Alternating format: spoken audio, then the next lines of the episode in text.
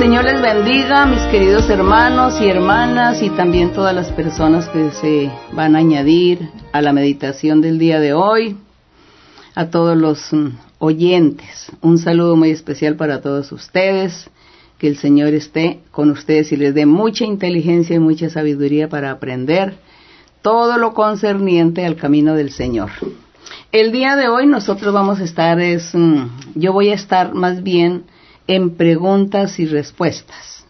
Estaré dando respuesta a muchas preguntas que me han hecho, así que pues eh, con ello también aprendemos doctrina. Y la primera pregunta que me escriben me dicen que cuando una persona estornuda, que si es acto de mala educación, y alguien contesta salud, que por qué y que si alguien no dice nada, no dice salud, que si será malo, que si será bueno. A mí me parece, bueno, esta pregunta muy sencilla, es una pregunta muy, muy, bueno, que cualquier persona pues seguramente lo va a entender, lo va a comprender. Nosotros sabemos que sí es un acto de mala educación estornudar, sobre todo delante de la gente, ¿no? Cuando uno tose, cuando, bueno, de pronto viene un eructo, lo que sea, pues todo eso es acto de mala educación. Pero a veces el organismo traiciona tanto que la persona no lo puede evitar. Al no evitarlo, pues lo hace en presencia de otros. Las otras personas, por educación, dicen salud, como dándole a entender, no te preocupes, no te angusties por lo que te acaba de acontecer eso es normal, es el organismo. No te angusties, entonces la gente dice salud. Bueno, eso no es porque sea una obligación que hay que decirlo. Hay lugares, hay pueblos o ciudades o países que cuando la gente estornuda, ellos más bien piden disculpas. Dice, discúlpeme, porque ellos saben que hicieron algo mal, que no es estético, no se ve de esta manera. Así que no se preocupen ustedes si dicen salud o no dicen salud pero ustedes me, preguntaban que si sería un acto de mala educación, sí, pero como no lo podemos evitar, entonces pedimos disculpas. Y eso, bueno, que quede entendible. Hay otra pregunta que me dice, alguien me pregunta, dice que, que si se pueden o no usar sandalias abiertas cuando se va a la iglesia, cuando se entra al templo, a la iglesia, las mujeres que si pueden usar sandalias abiertas. Pues yo diría que, eso depende el clima, el sitio, porque si es un lugar caliente, un clima caliente, donde toda la gente, las mujeres principalmente usan sus sandalias o sus chancletas, como quieran llamarle, eh, así mismo entran a la iglesia con sus sandalias, pues no, eso no es que sea pecado delante de Dios porque tampoco vamos a, pensar que todo es pecado, ¿no? A formar que todo es pecado, no. Eso es depende de donde viva la gente, así mismo la gente se viste. Claro que en la iglesia se enseña que hay que vestir con moderación, que hay que, una persona, una mujer principalmente no puede entrar a la iglesia semidesnuda, que porque es clima caliente, entonces va a entrar con unos pantaloncitos cortos, con un short o con una blusita, con una blusita transparente o con unas tirillas y de resto pues todos los hombros van desnudos, los, brazos. Eso es mm, deshonesto. Eh, las mujeres deben ser decorosas en su manera de vestir cuando entran al templo. Ya la gente afuera, cada uno es libre de cómo se vista. Pero hay mujeres que son muy decorosas en su manera de vestir y quieren siempre estar agradando a Dios en todo para no llamar la atención, sobre todo la atención de los hombres, sino que pasen desapercibidas por la calle. Entonces hay mujeres que se preocupan también en su manera de vestir cuando van por la calle. Pero en la iglesia sí se exige que la mujer se vista correctamente, que no esté con escotes y con tirillas en, la blusa mostrando todo, los hombros, el cuello descubierto, parte de su pecho, porque eso pues es indecoroso y sobre todo que la iglesia es un lugar donde se congregan hombres y mujeres, niños, jóvenes, y pues hay que ser cuidadosos en esto. Para no llamar la atención y que nadie se escandalice. También me preguntan, usar jeans pegados al cuerpo o que tengan las roturas, esos, esos jeans que son, que tienen roturas en la rodilla, en las piernas, bueno, como si fuese una prenda vieja, deteriorada, y que eso es lo que anda en moda, en furor, que si eso será que bueno, malo, pecado, y que si en la iglesia usar esta, esta vestimenta es malo. A mí me parece que todo aquello que sea extravagante es malo. Todo lo que se hace de una manera exagerada es malo. Quizá con esto usted no va a perder su alma delante de Dios, pero sí va a llamar la atención de la, de la gente. Eso es un desagrado porque de acuerdo a cómo usted se comporta en su vida diaria, en su vida cotidiana, en su manera de vestir, de hablar, de actuar, de proceder, asimismo esa es su personalidad y asimismo a usted se le va a catalogar qué tanto tiene de espiritualidad, qué tanto usted está buscando realmente a Dios y quiere agradar a Dios en todo. Entonces una persona, hombre o mujer que quiera agradar a Dios, pues se visten de una forma sana, eh, recta, justa, pulcra, pudorosa, sin extravagancias. Eso de la rotura de la ropa pues son modas que, hace la gente que actúa como, como locamente, la, hay gente que, bueno, que le gusta así, pero si yo busco a Dios, si yo quiero agradar a Dios, si, si yo quiero ser una mujer recatada, entonces yo también elijo mi manera de vestir, que sea con mucho recato, porque eso es lo que hay dentro de mi corazón para brindarle a Dios. Y eso entonces lo demuestro también en la parte exterior, en mi manera de vestir, por ejemplo. Así que estas cosas no, sea, no es que sean pecados, sino más bien que no llamen la atención. Un jean pegado al cuerpo, por ejemplo, está marcando su cuerpo y usted va por la calle, va a cualquier lugar donde haya hombres, llama la atención de los hombres, provoca, todo eso hace que los hombres se provoquen, que los hombres digan cosas que le pasa, falten al respeto.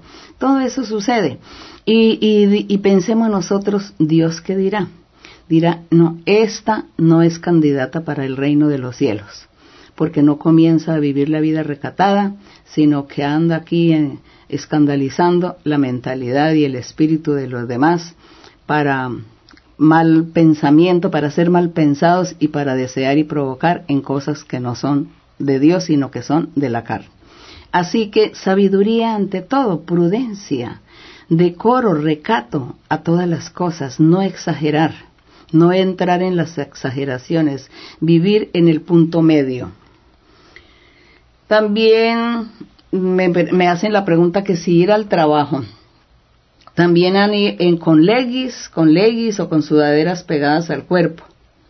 Bueno, pues usted es libre cuando va a su trabajo de vestirse como quiera, pero si usted quiere ser, hacer, llamar la atención en, en la calle y en el trabajo de toda la gente que la rodea y quiere llamar la atención y la quieren catalogar de una persona fácil, de una mujer fácil, de una mujer alocada, entonces pues usted, eso es asunto suyo, eso está a su propio criterio. Pero quizá usted pierde un poco de respeto y el valor y quizá usted no va a tener autoridad para hablar o enseñar o corregir o dirigir en algún momento que se necesite, porque ya nadie le va a creer, nadie le va a aceptar, porque de acuerdo a cómo usted se viste y se comporta, pues así mismo la van a catalogar su personalidad.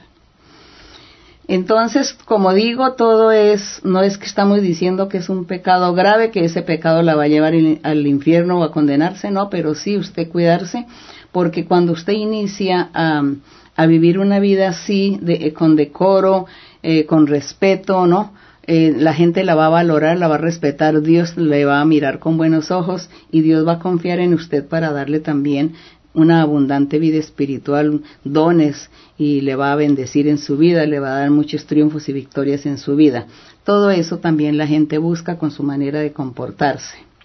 ¿Busca la bendición de Dios o busca más bien que Dios se aparte y no le mire y no le bendiga? Eh, hay otras personas que dicen que Ah, me dicen que si, que si se puede usar, eh, digamos, esos leggings o esas sudaderas pegadas al cuerpo para irse a trabajar y que si se coloca un abrigo. Está bien, colóquese un abrigo o colóquese un blusón para que a usted se le tape de cintura hacia abajo un poco y asimismo no sea tan llamativo ni tan provocativo y que estando usted en su trabajo, pues usted está trabajando con muchos compañeros y compañeras, con mucha gente, gente que no va a la iglesia y que si le hacen una invitación sus compañeros o que si puede participar y compartir con ellos en todo, puede compartir algunas cosas, no todo, no todo, porque si, si usted siendo de la iglesia, que está buscando lo de Dios, buscando la vida espiritual, buscando dones. Le invitan, ¿no? Que vamos a, la discoteca, que vamos a, a, la rumba, al baile, a la fiesta, al banquete, a la borrachera, a brindar, ¿no? A, esta, a estas cosas, pues usted no puede prestarse para eso porque usted está en el plan de agradar a Dios. Entonces usted no puede compartir con la gente, usted tiene que apartarse, que la gente conozca quién es usted, que usted va a una iglesia, que usted va a una religión y que por lo tanto usted no puede aceptarles todas las invitaciones que ellos le hagan. Así que a nadie le debe dar vergüenza de declarar su propia identidad, para que así no tenga problemas, nadie se burle, nadie le invite, sino que todo el mundo le respeta. Le respeta y saben que con usted no van a contar para estas cosas. Todo, eh, todas estas cosas uno las tiene que ganar, uno tiene que tener esa autoridad moral desde el primer momento y así la gente lo va a mirar a uno con ojos de respeto. Yo nunca tuve problemas en mi vida, estuve con mucha gente en el mundo, estudiando, trabajando y todos sabían quién era yo y a mí pues nunca se burlaron de mí, nunca me faltaron al respeto ni nunca me invitaron a, a baile o a cine o a hacer cosas por allá indebidas porque ellos sabían que conmigo no podían contar en esto, así que me respetaron en todo. Si estas cosas me acontecieron, soy ser humano, yo creo que ustedes también, si se saben comportar y saben desde el principio cómo eh, se identifican con la gente, con su testimonio, con su buen ejemplo, porque si ustedes no dan buen testimonio, pues quién les va a creer o les va a respetar que ustedes son de una religión y que no pueden hacer esto, no deben hacer tal cosa. Entonces, eso es lo que sucede. También eh, hubo otra pregunta de una hermana que ella dice que su, su esposo, eh, bueno, los dos van a la iglesia, los dos son creyentes, pero que me pregunta que si el esposo tiene derecho a controlarla a ella su tiempo, dice que la controla demasiado, a qué hora llega, a qué hora sale, que por qué se demoró, que con quién estaba, que con quién anda, y ella dice que se siente controlada y se enoja y no le agrada. Entonces no sé si la hermana no ha escuchado eh, las enseñanzas del matrimonio, no ha escuchado que cuando un hombre y una mujer se casan, que la mujer tiene que ya tener cierto sometimiento o respeto o cierta sujeción o cierto respeto hacia su esposo. Y que el esposo es la cabeza del hogar, no la cabeza de la casa y la familia, los gastos y los quehaceres, los oficios de la casa, no, eso no se llama hogar. El hogar es la conformación de, del hombre y la mujer cuando se unen los dos como pareja, ya comienzan a formar un hogar y si hay hijos, pues también es un hogar. La palabra hogar es una palabra abstracta y no vamos a mezclarla con la casa, que en la casa que dicen, no, y en la casa quién manda. No, pero es que el marido es el que manda. No, en la casa quién administra, la, la mujer es la que administra, porque ella es la que está pendiente de los quehaceres de cocinar, lavar los oficios, las cosas, que si el esposo le quiere colaborar está muy bien y si no, pues ella lo hace o tiene que buscar quien le ayude, pero ella es la que administra. Pero ¿quién es la cabeza del hogar? La cabeza del hogar es el hombre, porque Dios lo Mm, instaló así desde el principio, que el hombre era la cabeza del hogar, así como nuestro Dios el Señor Jesucristo es la cabeza de la iglesia y nosotros somos la iglesia y, y Cristo es la cabeza. Entonces Él como cabeza merece respeto, merece que nos sujetemos, que lo valoremos, que lo honremos, le obedezcamos. Entonces imagínense ustedes también, el esposo, la cabeza del hogar. Estoy hablando de hombres cristianos, hombres de Dios, mujeres de Dios, mujeres cristianas. Porque no estoy hablando de si la mujer es de Dios, es cristiana, eh, busca lo de Dios. Y el hombre no nada de, de, espiritualidad, sino es un hombre completamente entregado a placeres del mundo, a adulterios, a fornicaciones, a muchas cosas. Pues entonces no estoy hablando de esa clase de matrimonios o de esa clase de parejas.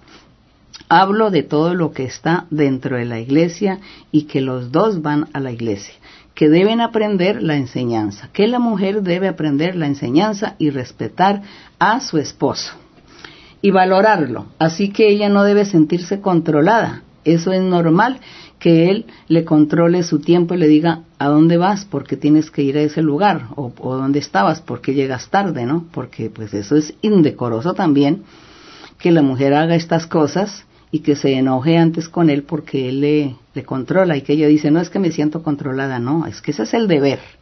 Ese es el deber y si no tiene que leer en la Biblia todo lo referente al matrimonio, los consejos que Dios nos da de cómo es que nosotros tenemos que vivir como esposas y los esposos cómo tienen que vivir también en ese hogar.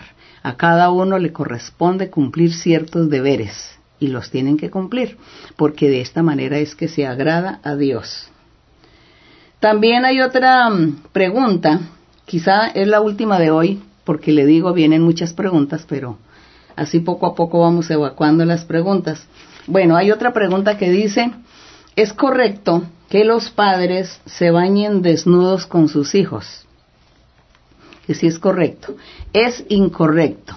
Y si me están preguntando, hermanos y hermanas que son de la iglesia, me extraña que no hayan leído en Levítico, en los primeros libros de Moisés, cuando Dios da las reglas morales. Él, el Señor ahí enseña cómo era que tenían que vivir los hombres y las mujeres, cuál era el deber de cada uno de vivir la vida. Y, y ahí dice que reglas inmorales.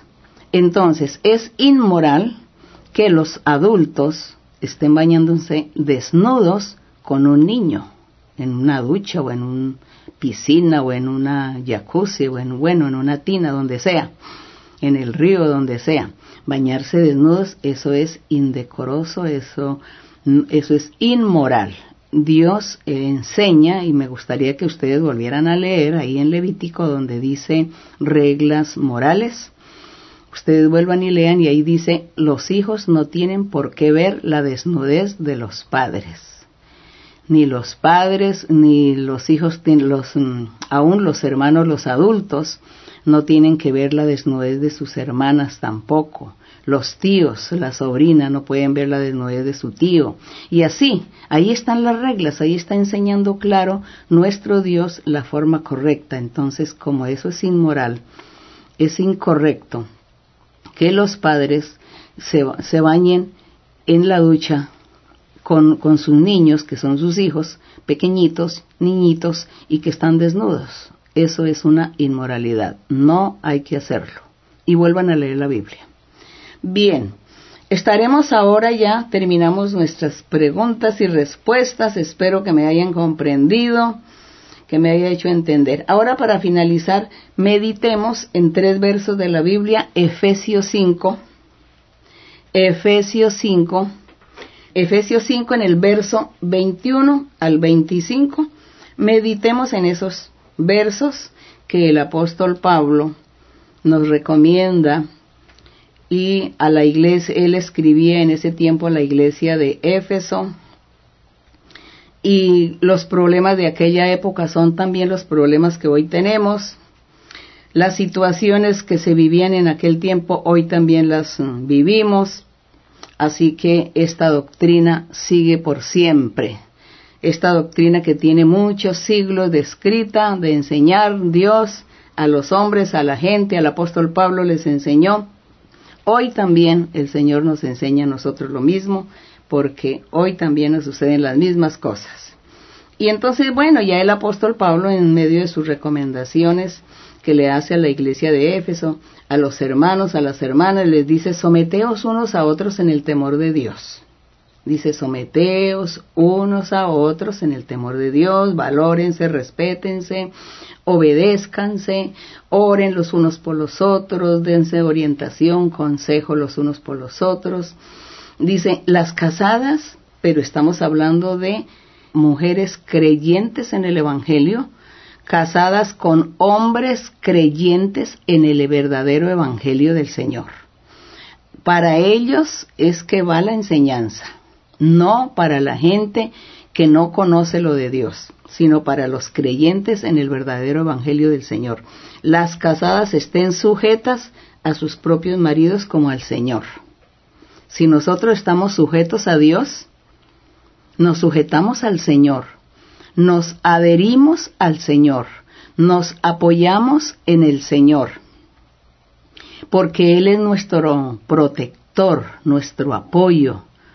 Eh, con Él nos sentimos confiados, seguros. Entonces dice que en el matrimonio las casadas también van a sentir lo mismo con su esposo. Entonces el hombre es fuerte y él la, protege a ella, la consuela, le da lo que necesita, la contempla, la respeta, la valora. Es eso, es eso. Y la mujer entonces tiene que corresponderle con lo mismo. Entonces dice, estén sujetas a sus propios maridos como al Señor, el 23, porque el marido es cabeza de la mujer pero recuerden, estamos hablando entre cristianos del verdadero evangelio de la iglesia. El marido es cabeza de la mujer, así como Cristo es cabeza de la iglesia. La iglesia es el cuerpo de Cristo y Cristo es su Salvador. Así como ese ejemplo, entonces, nosotras las mujeres en la iglesia debemos también tener al esposo en esta misma estima y respetarlo y valorarlo y sujetarse a él y, adherirse a él porque él es la persona que va a estar allí protegiéndola.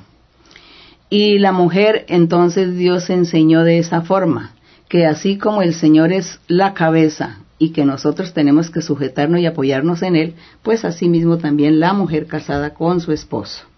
El verso 24 dice, así que como la iglesia está sujeta a Cristo Jesús, así también las casadas lo estén a sus maridos en todo, sujetas en todo. Así que la hermana que me decía que mi esposo me controla, pues usted es la que está equivocada, porque bueno, su esposo la está controlando porque usted no se gobierna sola. Usted ya tiene una, un jefe, usted tiene un jefe en su hogar que es su esposo, y él entonces es el que la, va, la controla a usted y usted tiene que con mucha humildad y sencillez pues eh, explicarle qué es lo que va a hacer y por qué lo hizo, por qué se fue o por qué esto o aquello. Entonces siempre ponerse de acuerdo, los dos se ponen de acuerdo, pero siempre ella eh, le toca a ella como la mayor la mayor parte de estar rindiéndole cuentas, diríamos así, al esposo. Y si ella va a hacer algún negocio, pues ella tiene que primero contar con el esposo su opinión, su consejo, su orientación. Todo eso se llama la sujeción. Si va a comprar, si le sucedió algo malo, ¿a quién le cuenta? A su esposo. ¿Cómo me ayudas a solucionar este problema? Mira lo que me aconteció. Entonces él ya va a tener palabras de consuelo, de solución de problemas y hagamos las cosas así o así. Entonces usted ahí tiene Ahí tiene, eso se llama sujetarse y ahí tiene quien le ayude, quien le oriente, quien le tienda la mano, quien sabe más o quien es más fuerte que usted y le puede ayudar. Entonces, eso es lo que significa lo de la sujeción. La sujeción al esposo no significa esclavitud, ser un esclavo no. Ah, porque entonces, pues sí, nosotros nos sentimos en cierta manera los esclavos del Señor, pero Él no nos trata como esclavos a nosotros. Somos libres, pero eso sí, nosotros somos los siervos del Señor, lo amamos y queremos hacer lo bueno. ¿Por qué? Porque Él nos ama y nos da lo mejor a nosotros. Entonces un esposo, un hombre cristiano, un hombre de Dios, pues le da lo mejor a su esposa, le brinda lo mejor a su esposa, tiene el máximo cuidado con ella, lucha y trabaja y se esfuerza para que a ella nada le falte. Es eso. Es eso lo que es el matrimonio verdadero entre cristianos, entre hombres y mujeres que son de Dios. Entonces tienen que cumplir las reglas que Dios ordenó. hay que cumplirlas. Bien, entonces repito, dice así que como la iglesia está sujeta a Cristo, así también las casadas lo estén a sus maridos en todo. Maridos, también para ellos hay un reglamento y dice, maridos, amad a vuestras mujeres. Así como Cristo amó a la iglesia y se entregó a sí mismo por ella, dio la vida por la iglesia, asimismo los hombres deben dar su vida y entregarse a su esposa y amarla y cuidarla.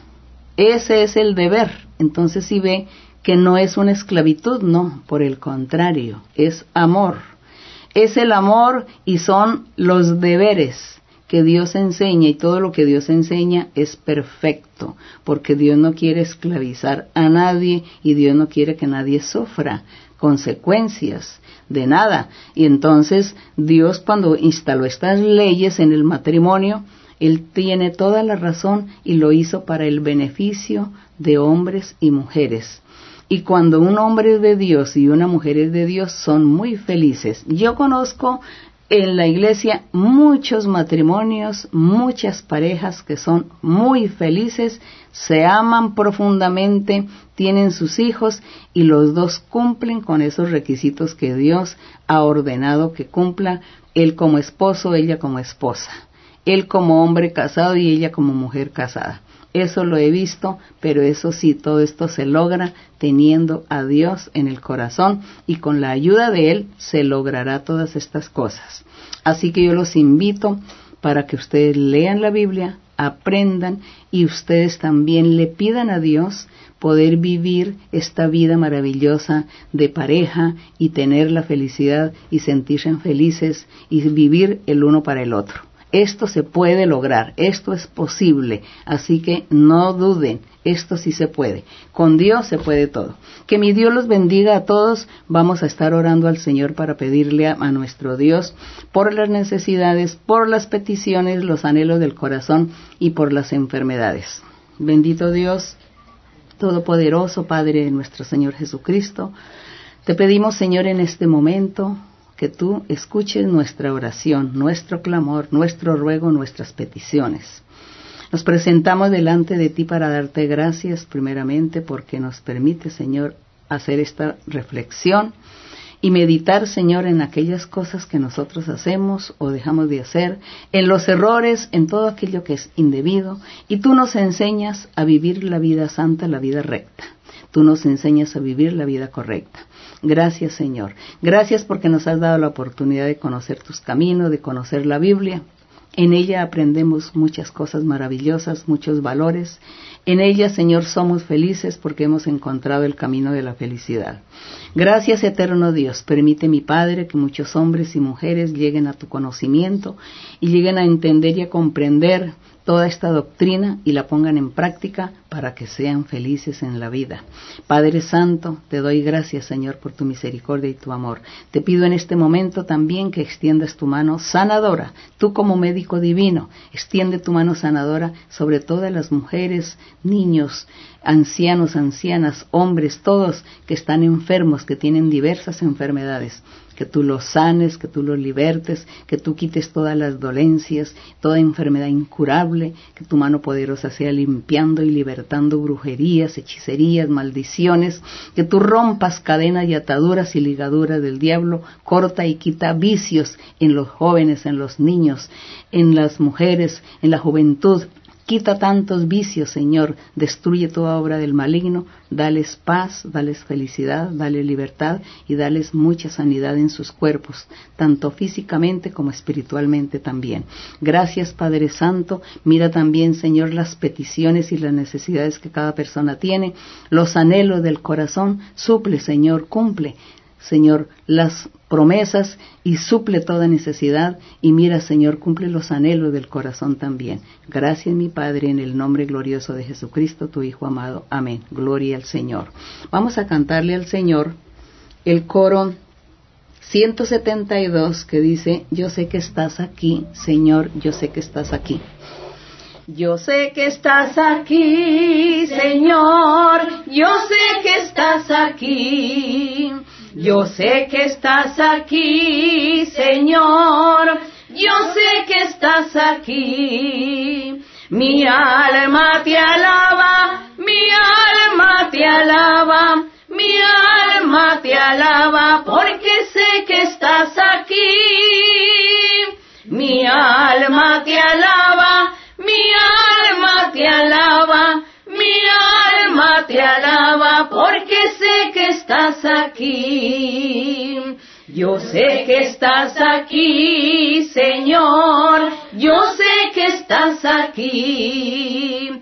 Yo sé que estás aquí, Señor, yo sé que estás aquí. Mi alma te alaba, mi alma te alaba, mi alma te alaba, porque sé que estás aquí. Mi alma te alaba, mi alma te alaba, mi alma te alaba, porque sé que estás aquí. Gloria al Señor. Gracias a nuestro Dios, que mi Señor me les bendiga a todos grandemente, los amo a todos y hasta pronto. Gracias.